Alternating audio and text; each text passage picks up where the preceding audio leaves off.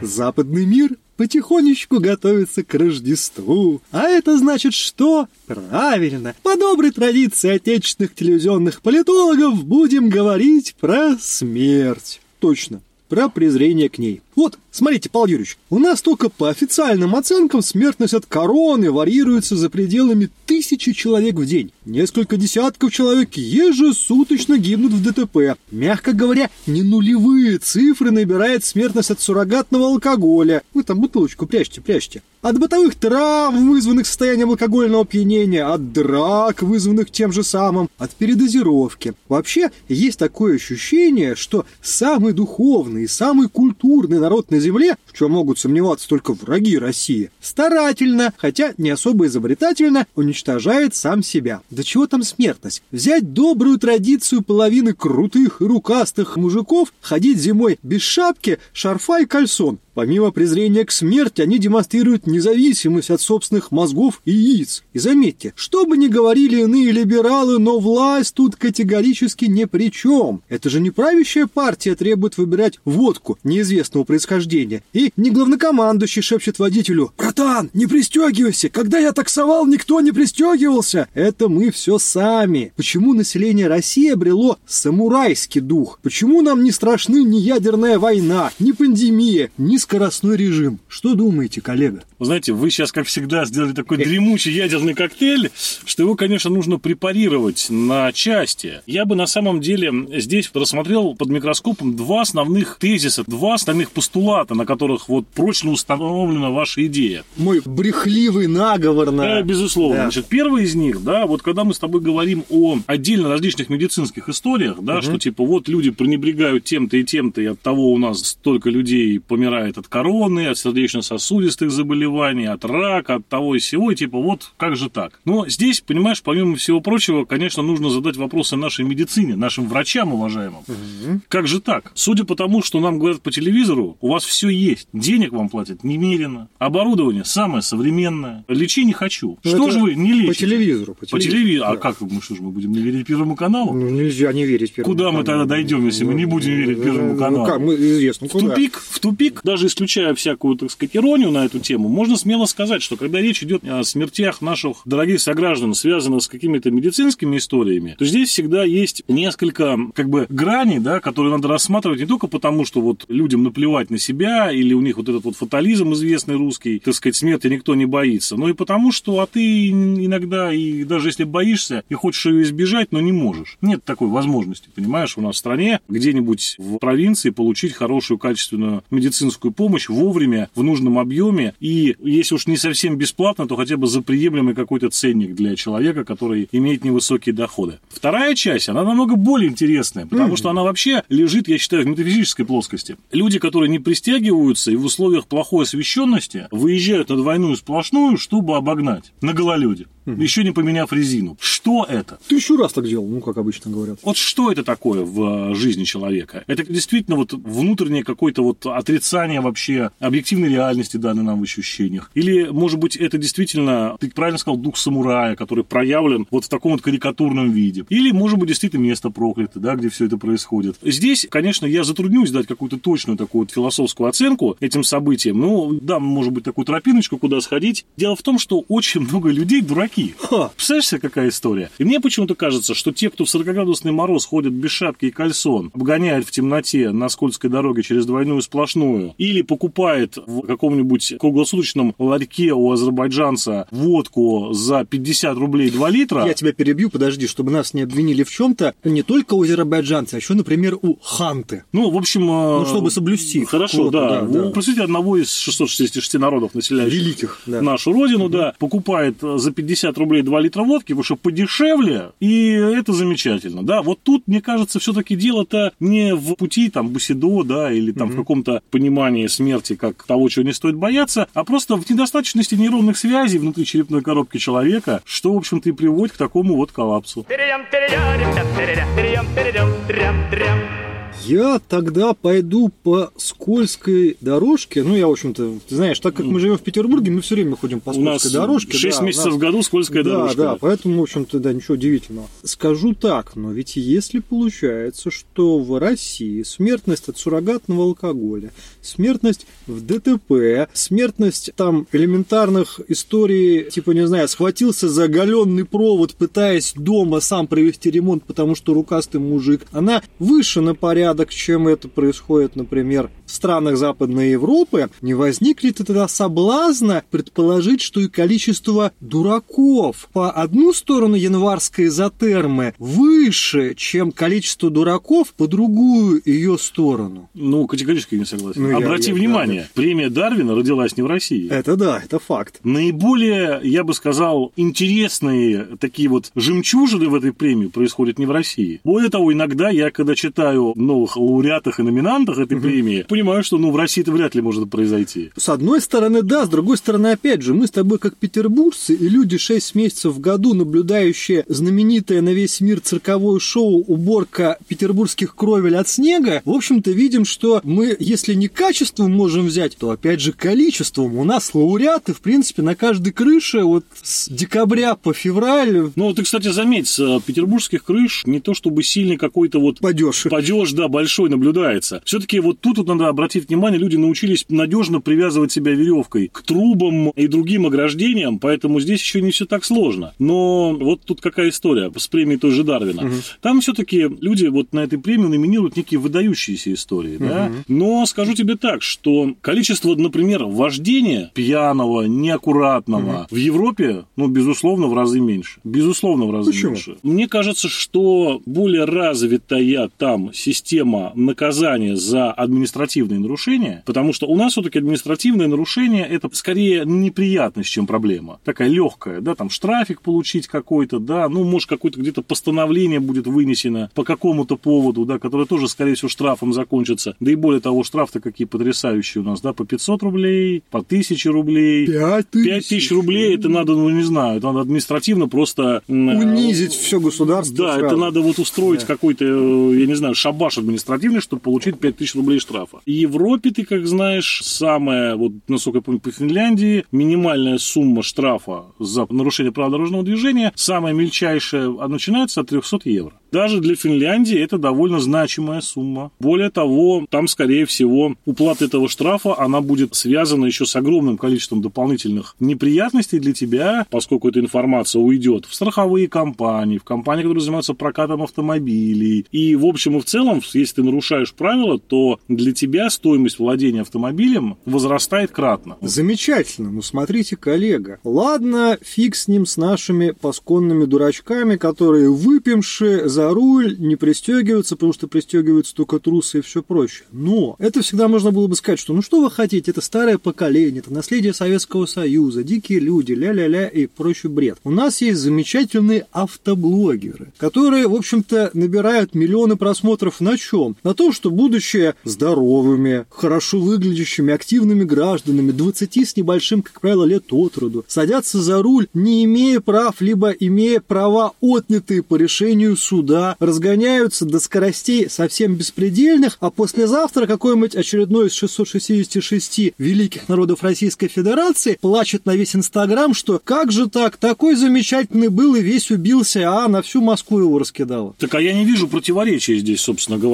Когда мы говорим о, скажем так, дурачке, мы же не говорим, что у него род занятий дворник только. Он может быть с успехом быть блогером и популярным. Это вполне нормально в нынешних реалиях. В некоторых случаях, как я смотрю по новостям, дурачок может быть даже депутатом. Мы с тобой Вот, про видишь. это уже говорили, что мы на самом деле очень передовая страна. Пока на Западе только ведут разговор о толерантности в отношении умственно, я не знаю, как правильно сказать, ну, давай Альтернативно одаренных альтернативно людей. одаренных э, людей, да, то у нас в России мы их спокойно выбираем депутатами, назначаем чиновниками, там, посылаем командовать войсками, что-то Кое-где еще. они даже губернаторы. Да, то кое-где они даже губернаторы. Это В вот- этом смысле мы выдаем, так сказать, в мировое сообщество определенный конструкт, как правильно себя вести по Да, отношению к этим людям. В общем-то, да. А уж про блогеров-то популярных, ну о чем ты говоришь? Ну да, там я вообще полагаю, что есть верхний лимит по коэффициенту развития интеллекта, то есть выше там 82, не, братан, все, стопе, тебе в блогеры, блогеры не берем, блогеры, в автоблогеры блогеры, не в автоблогеры не берем, тебе вообще никак нельзя. Но снова тогда возникает вот вопрос. я, извини, кстати, еще только шпильку маленькую такую ага. воткну, да, что вот как раз вот эти все блогеры малолетние, которые гоняют на тачках на своих непонятно откуда полученных по Москве, по другим городам, провоцируют ДТП, опасное вождение и так далее. Так это же все, вот говорю, это производно от ситуации, когда фактически у нас нет нормальной системы наказания за вот такого рода деятельность. Это мы даже можем с тобой сейчас вообще вернуться аж наш первый выпуск, да, угу. вот про штрафы. Угу. И вот мы же эту тему активно с тобой поднимали раньше, и сейчас как бы достаточно часто, что у нас на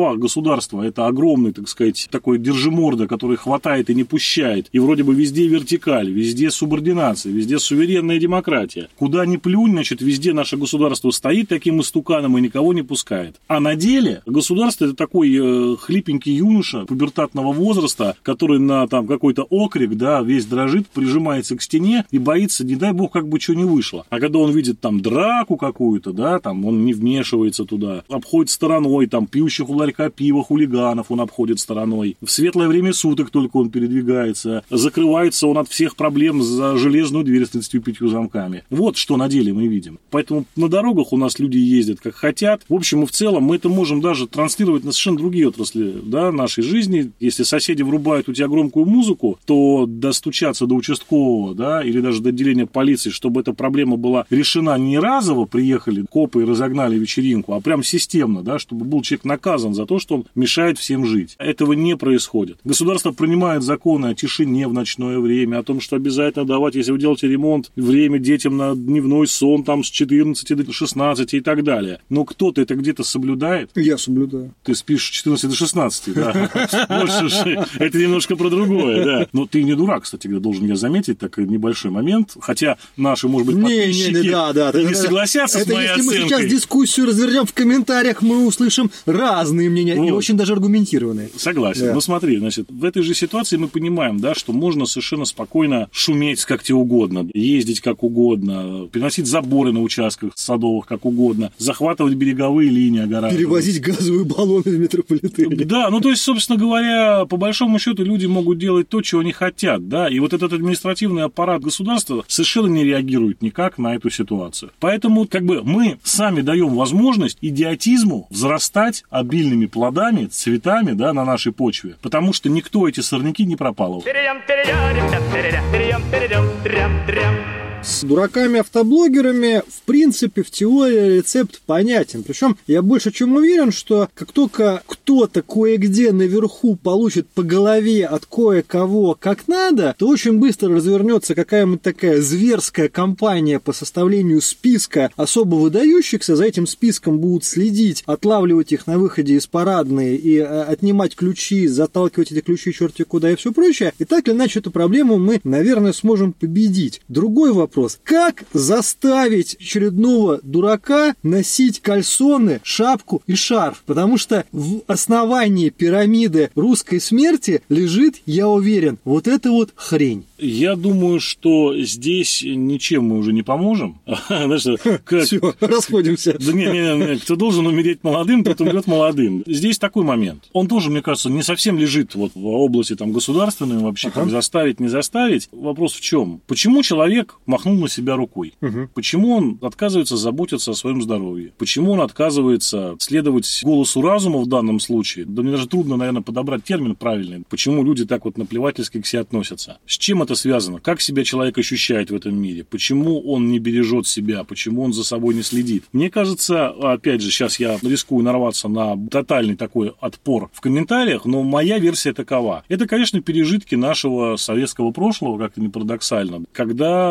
как бы советское общество было нездорово. Огромное количество людей были не на своих местах. Не было возможности самореализовываться, не было возможности развиваться, не было возможности делать то, что ты хочешь, так, как ты хочешь, и сколько ты хочешь. Был достаточно серьезный гнет такой морально-нравственный от государства. Это Был... в плохом смысле слова. Ну, морально-нравственный ну, гнет. Безусловно. Ну, заставляли моралью заниматься. Понимаешь, там мораль-то была определенная, да, она Понятно. была разлагающая личность, ставящая на первое место коллективные интересы, а на человека, собственно говоря, забивали как на персону, на личность и так далее. Поэтому вот это вот, мне кажется, все идет оттуда, когда частное, неважно, и люди о себе абсолютно не заботятся. И мы еще долго будем изживать в себе вот эту вот историю. Она, конечно, потихонечку уходит, но тем не менее. Ну, смотри, для меня, как человека, который придерживается там условно правого спектра, наверное, политических предпочтений, наверное, такой взгляд выглядит соблазнительно, если бы не одно но. Визуальная пропаганда советской эпохи, вот именно такая бытовая, она вполне себе показывает нормально одетых людей. Я не говорю сейчас про эстетику, я говорю про функциональность. Ну, Советский нет, а человек на пропаганда? плакатах ну, а в шапке, в шарфе и в ботинках. Да нет, но пропаганда советская, она провалилась полностью, полностью дискредитировала все. Она показала, что с точки зрения работы со смыслами Советский Союз провалил все, что можно, начиная Окей, от глобальных, глобальных пятилеток, заканчивая Согласен, допустим, да, просто вот сейчас, чтобы дела. мы не ушли в историзм. в историзм и в критику социализма и все прочее. Но ведь по той же самой логике мы должны предположить, что, значит, до советского периода у нас был период, когда людям давали возможность развиваться, когда индивидуально превалировало над коллективным и все прочее. Но ведь тоже нет на самом деле. Что мы можем сказать, что в Российской империи, если не брать во внимание все-таки крайне небольшой, даже в конце ее существования, круг образованных, культурных, воспитанных людей, что основная крестьянская масса, она вполне себе заботилась о себе и не вела себя именно вот так, как сейчас ведут себя вот эти все там автоблогеры и все прочее, вот это все ухорство безусловно. и так далее. Вот это вот ухорство и расхристанность, да, ага. которую ты говоришь, она ведь потому нам и известна хорошо, что она очень сильно выделялась и всегда всегда становилась таким вот моментом, который притягивал внимание в Российской империи. То есть это становилось, как говорится, не нормой поведения угу. да, внутри общины крестьянской, внутри городских жителей. Само слово-то расхристанный, да, когда угу. ты шел куда-то без головного убора, там, на распашку и так далее, это все говорило о том, что либо человек действительно, значит, злоупотребил зеленым змеем, что, как мы знаем, по данным, так сказать, историческим, по статистике, в общем и в целом до революционной России было не характерно.